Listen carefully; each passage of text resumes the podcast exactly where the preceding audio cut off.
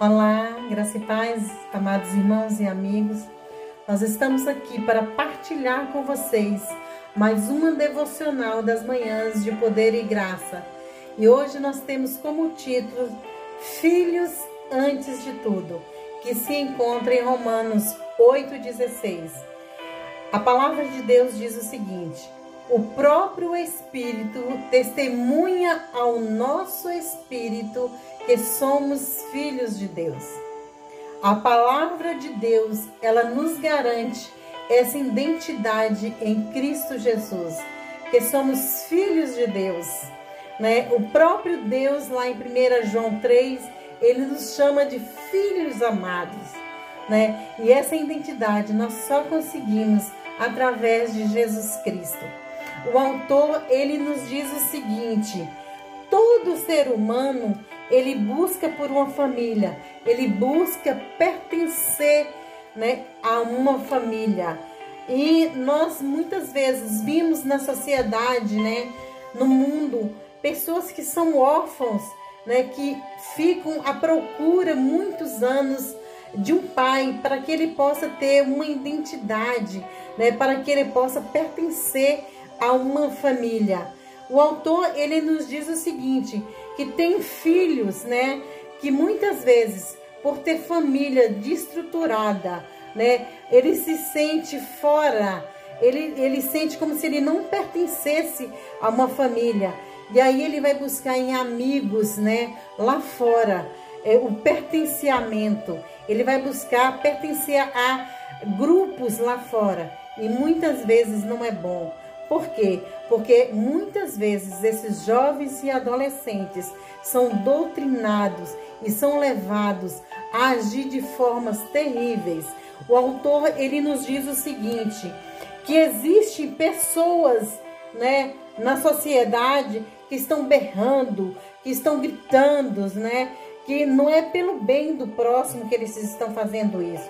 Eles estão fazendo isso com suas pelo seu próprio bem ou muitas vezes, né, por direitos de minorias, que eles estão muitas vezes aí gritando na sociedade. São órfãos, né, que estão em busca de pertencer também a um grupo. São órfãos, né, que se sentem sozinhos, que estão com a sua alma sedentas, precisando pertencer, né, a uma família. E o Senhor Jesus Cristo te convida a pertencer à família dele, não é? Porque nós, as pessoas aí na sociedade não entendem porque que nós, né, nos sentimos irmãos de pessoas que nem nos conhecemos e que existe uma ligação tão forte, um amor tão forte por essas pessoas. Por quê?